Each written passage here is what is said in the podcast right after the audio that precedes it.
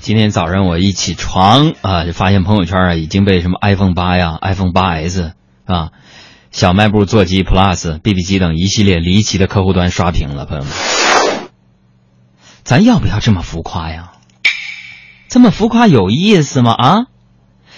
我就想说两句啊，做人要脚踏实地啊，不要盲目跟风啊。Why？Tell me why？为什么每次苹果公司发布了新品都会这样？真是的，瞧不起你们！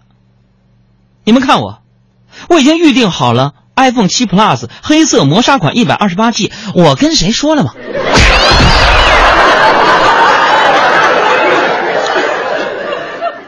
当然了，我预定这个是给我媳妇儿的啊。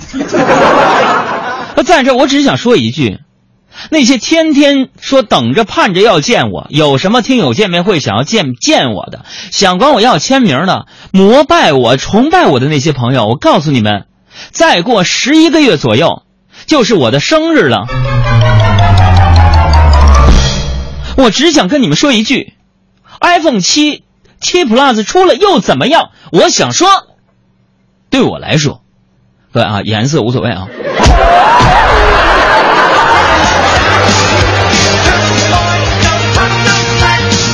那么，呃，我们电台地址是北京复兴门外大街二号，中央人民广播电台海洋收，邮编是幺零零八六六，哎，电话留一个工作室电话幺八六幺二八二五幺二六，黑色的那个最好别到付啊。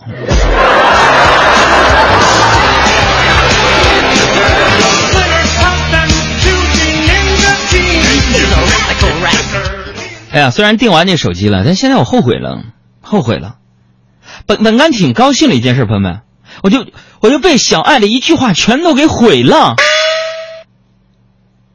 上午我预定完，小爱凑过来，醋溜溜的就问：“订好了？”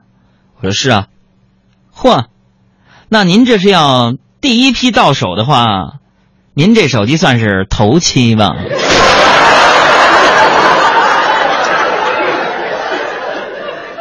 朋友们，你说我这手机我要不要退了？哎呀，我说命运啊，啊啊生存呐，啊啊。第二点呢，就是这个 iPhone 七 Plus 是什么双摄像头？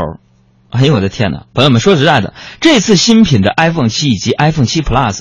相较于上一代产品，就是六和六 S 啊，什么六 Plus，我觉得并没有明显改动啊。我注意到不同大概有三点啊。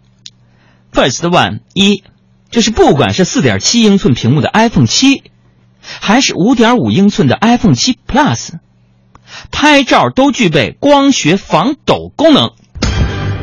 哈，而这恰恰也是你们杨嫂非换手机不可的借口。她跟我说。老公，我拍照啊手抖。那第二点就是 iPhone 七 Plus 双摄像头，哎呀妈呀，快看看吧，朋友们，iPhone 的摄像头都脱单了，而你单身狗。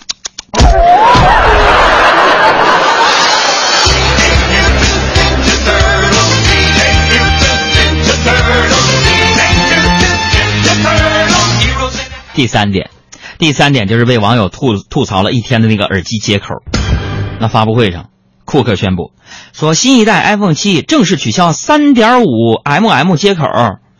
至于怎么使用耳机，官方给出的解决方案是标配一副什么 Lightning 的这个接口耳机，再送你一个转接口。朋友们，而这么做，唯一的优势是。杜绝了一边充电一边戴耳机听歌，最后被活活电死的隐患，是吧？啊！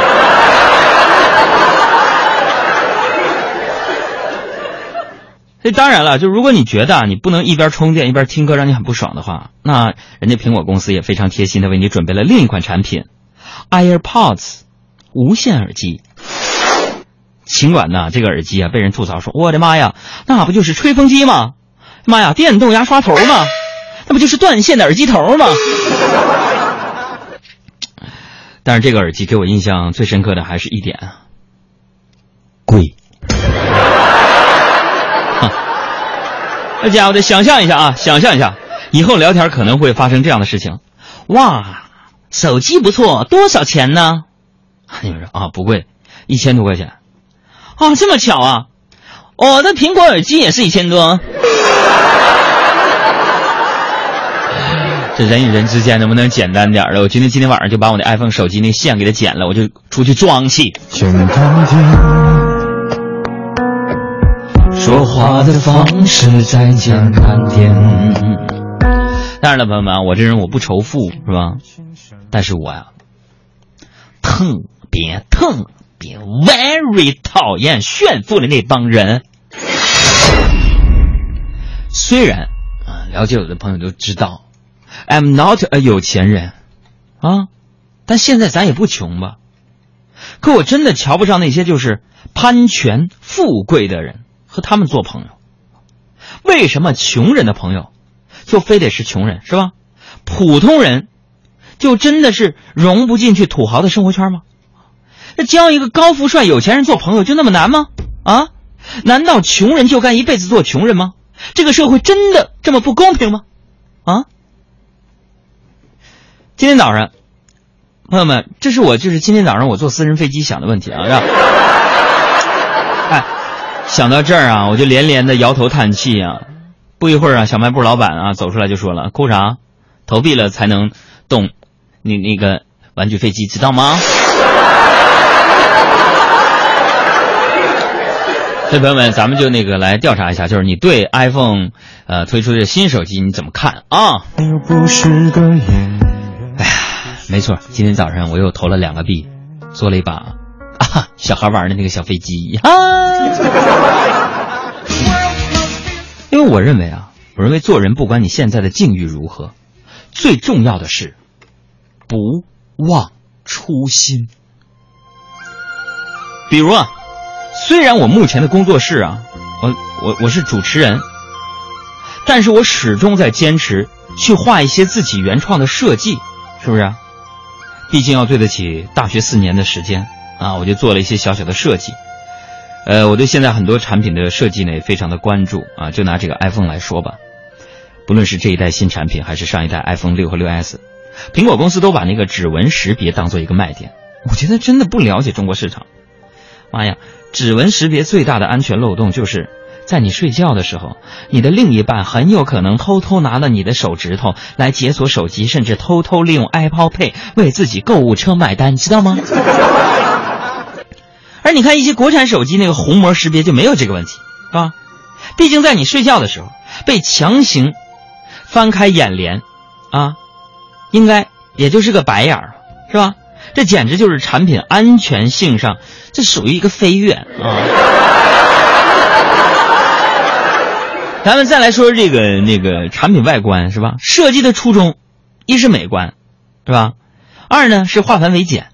而现在很多设计师啊早就忽略了这一点。你比如说吧，我发现一个普遍规律，就目前的电视、啊电脑显示器这样的产品，款式越新，那开关找不着。